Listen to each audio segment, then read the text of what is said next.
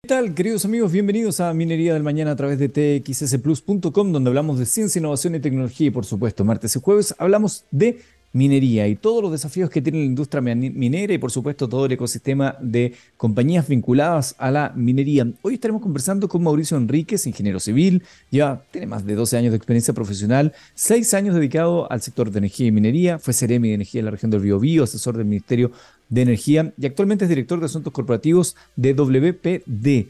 Eh, una compañía de origen alemán dedicada al 100% al desarrollo, construcción y operación de parques de energía renovable con presencia en una treintena de países. Vamos a hablar justamente de ello, de lo que significan estas energías renovables no convencionales en el escenario de nuestro país y todo aquello al regreso de la música acá en texplus.com Minería del Mañana. Bueno, estimados amigos, como lo decía antes de la música, ya tenemos la posibilidad de conversar con Mauricio Enrique, gerente de Asuntos Corporativos de WPD Chile. Bienvenido, Mauricio. Eh, gracias por acompañarnos. Hola Eduardo, muchas gracias a ti por la invitación, por ser parte no solo de tu programa, sino de esta emisora también tan relevante, hablar de, innovación, tecnología, futuro, temas muy, muy importantes que a veces se, nos olvidan en, el día a día. Y por cierto, minería, el sueldo de Chile, una de las industrias más grandes, y que por Dios que necesita energía. Así que muchas gracias por esta invitación. Bueno, lo decía yo antes de la música, hacía grandes rasgos lo que era WPD, esta empresa de origen alemán que se dedica al desarrollo, construcción y operación de parques de energía renovable, pero me gustaría escuchar de ti el ámbito de acción, hace cuánto existe, cuál es la historia que hay detrás de WPD. Es una historia bien linda que comienza hace casi 30 años en Bremen, Alemania, con un solo objetivo, dejar atrás los combustibles fósiles y tener una matriz, una energía más limpia, alcanzar mayor demanda de electricidad, llegar a mejores lugares, disminuir los costos, siempre con energía limpia. A Chile llegamos el 2009, esta compañía, hoy día ya tenemos tres parques eólicos, estamos muy contentos porque comenzamos hace varios años este camino, pero en el 2015 fuimos de las pocas empresas que se atrevió a ganar una licitación, a postular y gracias a ganamos la licitación para suministrar energía limpia a los usuarios de nuestro país. Hoy día ya tenemos tres parques eólicos operando en la región del Biobío y también en la Lucanía y además muchos proyectos todavía en camino en el sur, también en Magallanes. Posiblemente te voy a poder comentar algo de eso. Me parece interesante que mm, te refieras que la compañía tiene 30 años. Hoy día estos temas son, claro, son pan de cada día, están ahí en la discusión las industrias se sienten impactadas y también desafiadas a poder utilizar energías renovables no convencionales, pero me imagino que hace 30 años, a ver si nos refrescan la memoria, el escenario no era el mismo.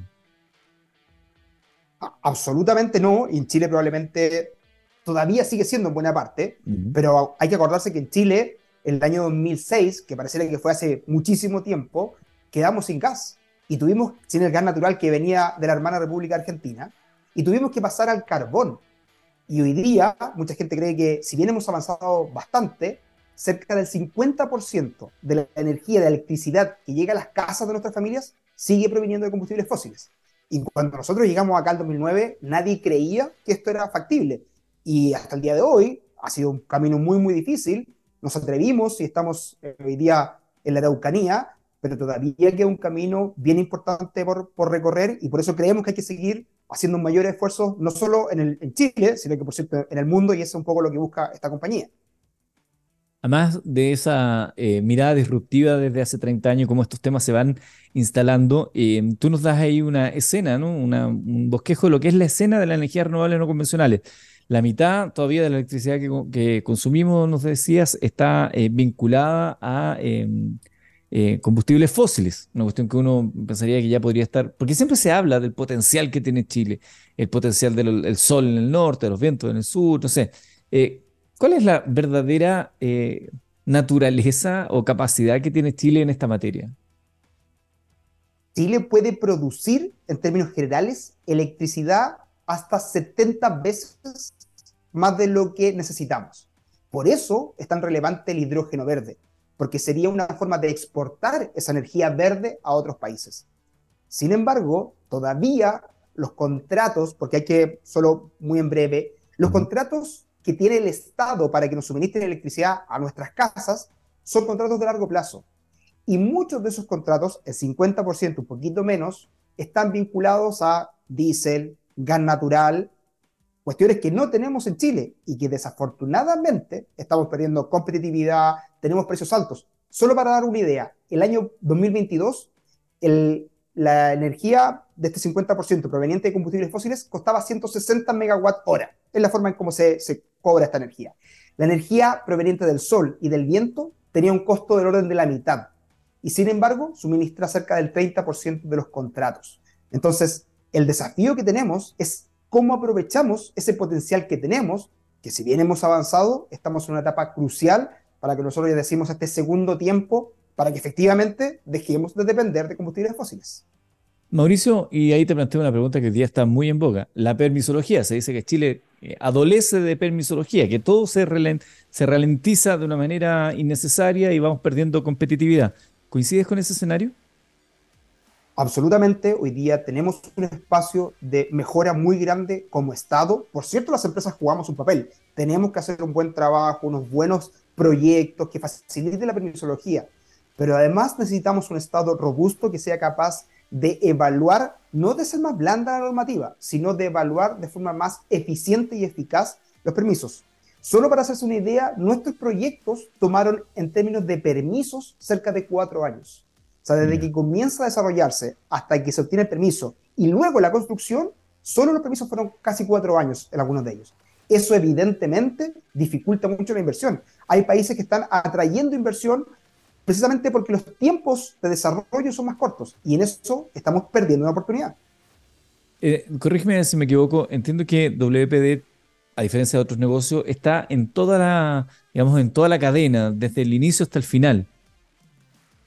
Eso, es muy importante y, yo diría que una de las cosas que nos destaca en términos de que nos hacemos responsables de toda la cadena. Desde que llegamos a un territorio, diseñamos, desarrollamos el proyecto, medir el viento, medir el sol, construir, financiarlo, construirlo y operarlo. Entonces, estamos obligados a ser siempre, como digo yo, un buen vecino en cada uno de los lugares que uno llega, porque no vamos a vender el proyecto, no vamos a vender el desarrollo, pero al mismo tiempo nos hace responsables y recibimos esa complejidad del Estado de todo ese proceso en términos de permisología, que para efectos positivos del territorio nos hacemos responsables siempre, pero para efectos de la inversión, por cierto que le suma mucha más dificultad. Y, ahí, respecto a ello, y tú algo me, adelantabas eh, previamente en una de las intervenciones que hacías, estamos conversando con Mauricio Enrique, gerente de asuntos corporativos de WP de Chile, sobre em, los lugares donde ustedes están funcionando actualmente, los, los proyectos en los cuales ustedes han estado involucrados. A ver si nos puedes contar un poco más de aquello.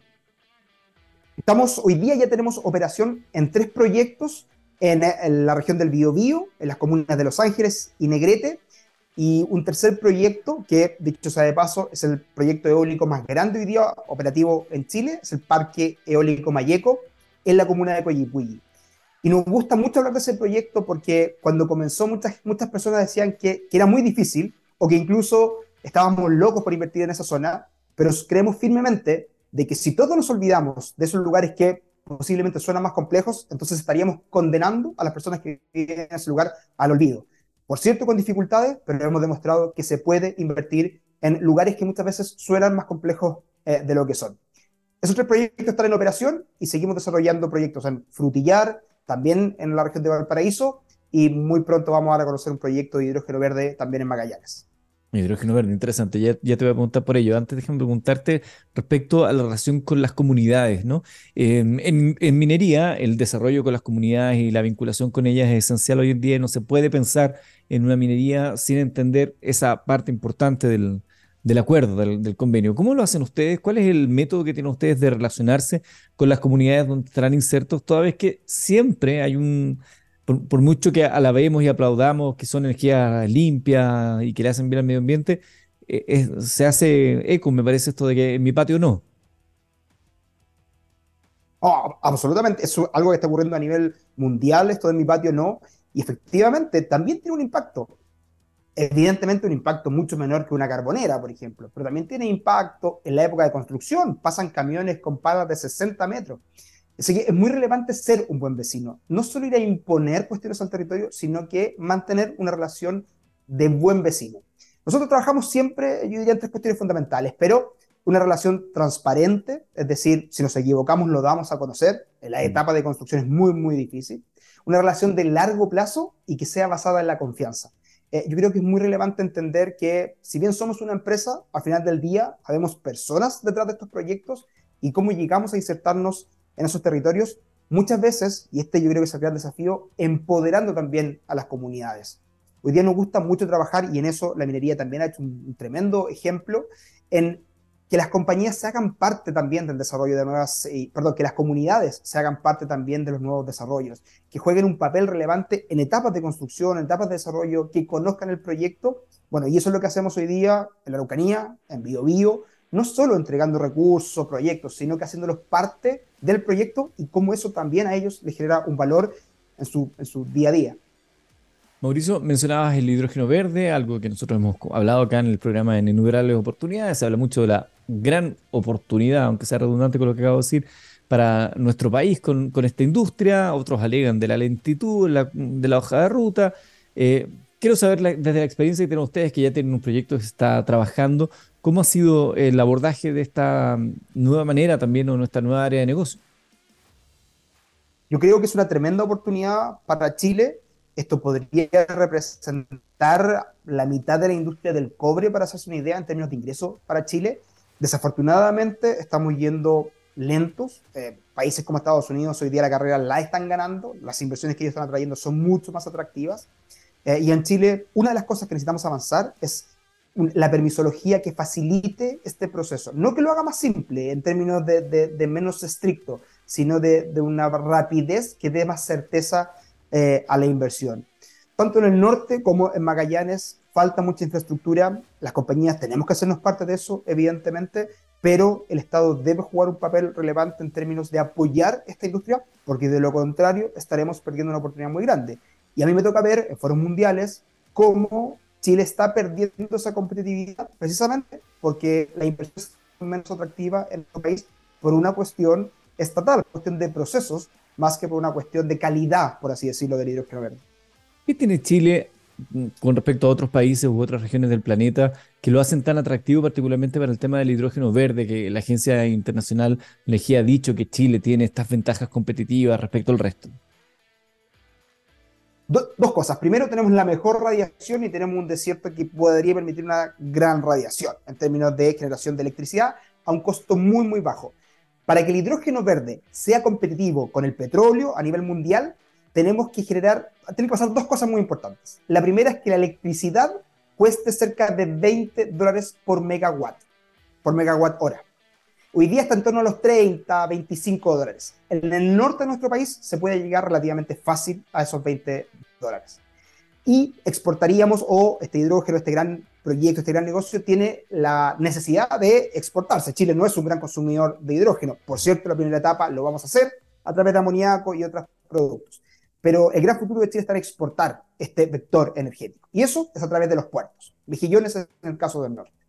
Si nos vamos al sur, Concepción, y mejor aún a Punta Arenas, a Magallanes, tenemos un viento de muy buena calidad. ¿Qué significa eso? Una buena velocidad por un tiempo bastante estable.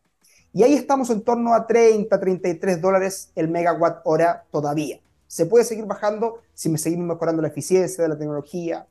Pero lo más relevante y lo más interesante que tiene Magallanes hoy día es que podemos exportar esto a Europa, a Asia, a los mayores lugares de consumo de hidrógeno.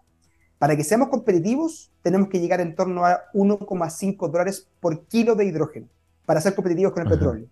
Y eso lo vamos a lograr sí, solo sí, tenemos electricidad en torno a 20 dólares el megawatt y los electrolizadores, que es lo que produce finalmente el hidrógeno, baja sus costos aproximadamente a la mitad y en eso la carrera ya está bien corrida y vamos caminando muy, muy rápido. Si se combina electricidad a bajo costo, logística muy barata desde Magallanes para llegar a los centros de consumo, Chile está en la mejor posición para competir a nivel mundial en términos de costo del hidrógeno. Ahí tú me das eh, las alternativas para el hidrógeno verde, que era la pregunta que yo te hacía. Y antes me estabas ah, contando, a propósito de la permisología, algunos de los desafíos que está enfrentando esta industria. ¿Qué otros desafíos enfrenta la industria de energías renovables en, nuestro país y en el mundo? Yo diría que dos, eh, primero, en Chile sobre todo temas de conocimiento, todavía tenemos un espacio muy grande en términos de profesionales capacitados en esta industria. Quienes ya estamos en la energía renovable todavía tenemos brechas para llegar a esto, por tanto hay un espacio necesario eh, para que no lleguen a instalar electrolizadores puros eh, extranjeros, sino que podamos tener una capacidad desde nuestras universidades en Chile y que esto también genere eh, mano de obra chilena en Chile y no que traigamos de, desde afuera. Y yo diría que la segunda pasa por una industria que podamos hacer más madura en términos de qué vamos a estar realizando.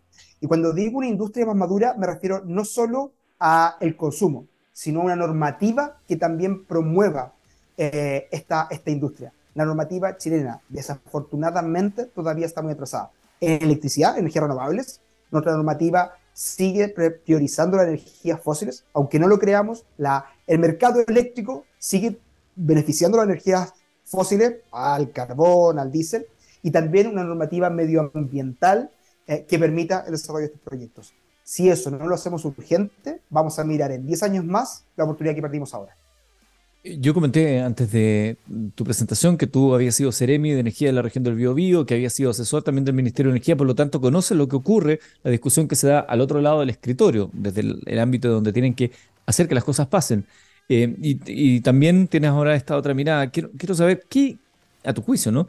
Eh, eh, y sin necesidad de, tener que spoilear lo que fue tu, tu experiencia en, en, en, el poder, eh, en el poder político, digamos. Eh, ¿Qué falta en esa discusión? ¿Falta conocimiento? ¿Falta intención? ¿Hay presiones de, de grupos de interés? ¿Un poco de todo?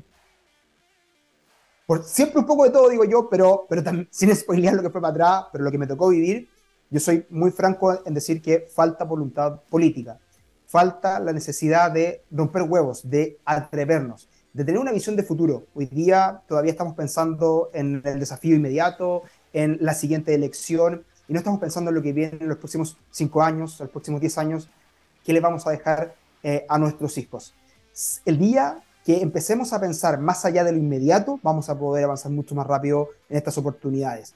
Desafortunadamente hoy día los alicientes siguen estando en la discusión inmediata, en la discusión del día a día, eh, y por eso valoro tanto eh, eh, instancias como esta y emisoras como, como la de ustedes, porque nos hacen pensar un poco más allá de lo evidente. Eso hoy día es muy necesario en términos de la industria, en términos políticos.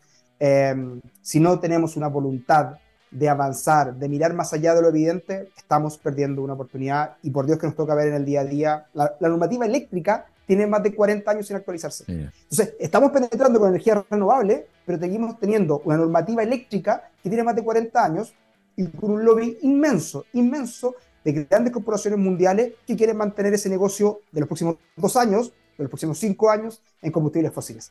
Cuando, mientras mantengamos esa mirada, estaremos condenando el fracaso estas tremendas oportunidades.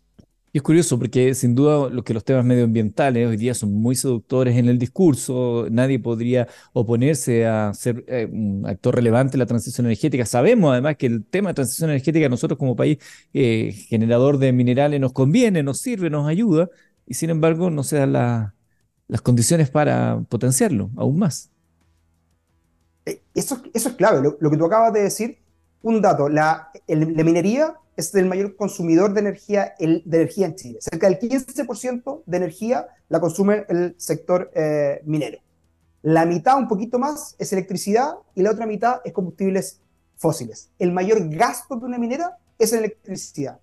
La única forma que se ha demostrado a nivel mundial de poder bajar los costos de la electricidad, ya te decía, la energía generada, la energía eléctrica generada por el sol y el viento, fue la mitad, en 2022, de lo que fue la energía generada eh, o vinculada a combustibles fósiles. Si tenemos mayor energía limpia, vamos a estar bajando los costos. Si le bajamos los costos de la minería, estamos haciendo más competitiva, más rentable la minería y ganamos todos. Ese es el camino que tenemos que seguir. Estamos conversando con Mauricio Enríquez, él es eh, gerente o director de asuntos corporativos de WP de Chile y quiero preguntar también por el rol que tienen ustedes en Acera. Contémosle a la gente también cómo están ahí. Acera es una asociación de empresas de energía renovable y almacenamiento. Son cerca un poco más de 100 eh, asociados y como compañía eh, creemos que hay que jugar un rol relevante en cada una de estas instancias. Tenemos que, como he dicho, seguir impulsando las energías renovables. Acera agrupa energías mayoritariamente 100% renovables. Tratamos de dar a conocer eh, lo que ocurre en este mundo, tanto en la casa, con paneles solares, con eficiencia energética, como también a nivel industrial, que hemos, lo, que, lo que hemos conversado.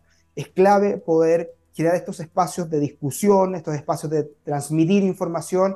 Eh, desde ahí queremos jugar un papel relevante en Acera. Hay mucho todavía por hacer, como les he comentado, y creemos que Acera como institución eh, tiene que seguir trabajando para promover el desarrollo de energías renovables y, por cierto, de almacenamiento, estas grandes baterías que ya estamos empezando a ver, pero que vamos a ver mucho más seguido en todo nuestro país. Suscribo todas tus palabras, de verdad, Mauricio, y agradezco que también compañías como ustedes estén disponibles cada vez más para poder hablar, para transmitir. Nosotros acá hablamos básicamente de minería porque sentimos que siendo un país minero hablamos poco de minería y la industria energética está absolutamente vinculada, como tú lo decías, las startups, el ecosistema de tecnología vinculado a estos universos que son tan competitivos, eh, tienen tanto que decir y muchas veces no salen a hablar. Como que durante mucho tiempo tenían cierto pudor.